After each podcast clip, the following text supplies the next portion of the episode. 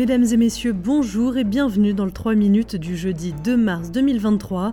Marianne Murat cette semaine au micro de SBS French News. La poste australienne est-elle en danger avec la forte hausse des livraisons de colis et la baisse des lettres? Le gouvernement souhaite réformer euh, le service postal australien, mais pas de quoi s'inquiéter pour la ministre de la Communication qui assure que les bureaux de poste locaux ne fermeront pas tant ils sont essentiels à de nombreuses communautés, une annonce qui répond aux craintes des syndicats. Five days a week will allow Australia Post to continue to grow their parcel deliveries capability to our communities. We believe there's ample opportunity for Australia Post to grow and prosper, whilst allowing for its service obligations to our communities to continue to grow. We want our ideas that will make Australia Post stronger, not weaker. Vous avez entendu Shane Murphy, il est le président du syndicat de la communication. Le gouvernement à l'assaut des applications de rencontres, ou plutôt à l'assaut de leurs dérives. Selon une étude de l'Institut australien de criminologie, seule une personne sur sept qui a été agressée sexuellement a déjà porté plainte, un chiffre qui monte à une personne sur douze si l'on prend les rencontres faites en ligne et pas seulement les rencontres par application. La ministre de la Communication, Michelle Roland, dont on parlait à l'instant, envisage de légiférer prochainement pour accroître la sécurité des utilisateurs.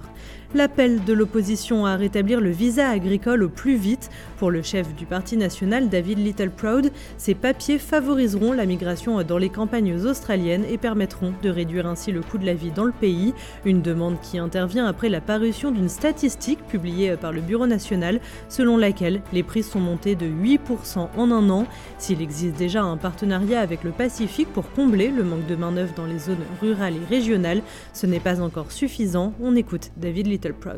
The Albanese government needs to admit they've got it wrong, that they need to bring in ASEAN workers to fill the void, to fill those 172,000 vacancies. And if they don't, then Australians will continue to pay more. Uh, and what we want to see is the reintroduction of the ag visa with the pathway to permanent residency, giving those possibilities of bringing in the next generation of migrants to regional rural Australia, to grow regional rural Australia as it was built previously by migration. Et enfin, l'Australie qui devient officiellement l'un des 105 pays à coparrainer euh, le Vanuatu dans sa demande historique de saisir la Cour internationale de justice pour obtenir un avis consultatif sur le changement climatique. Cette solidarité intervient alors que le Vanuatu, pays du Pacifique, est frappé ces derniers jours par le passage du cyclone Judy. L'avocate générale de Greenpeace Australie se félicite de cette initiative d'impliquer la plus haute cour du monde. If we can get the issue of climate change and human rights to the international Court of Justice, for the first time in history, we could see a new baseline set for government action on climate change around the world. You know, this, this has the power to breathe new life into international climate negotiations and, and influence the way that courts hold governments and big polluters to account. It can really strengthen states' obligations to protect human rights from the adverse effects of climate change and, and catalyse more ambitious climate action. Voilà messieurs dames pour l'essentiel de l'actualité en 3 minutes. À demain pour un nouveau bulletin.